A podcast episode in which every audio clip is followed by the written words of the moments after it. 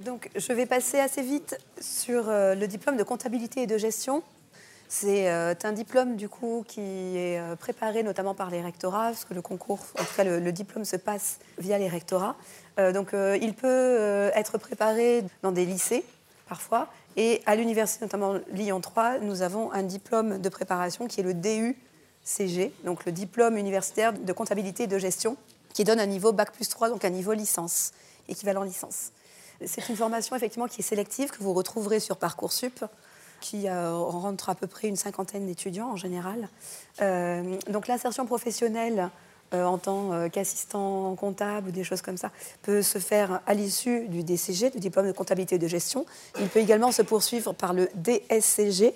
À Lyon 3, nous l'avons en DU, DUSCG, donc diplôme supérieur de comptabilité et de gestion, qui euh, confère à l'issue euh, du coup de, de deux ans supplémentaires, donc un, un bac plus 5, le titre notamment d'expert comptable possible, en passant un concours spécifique.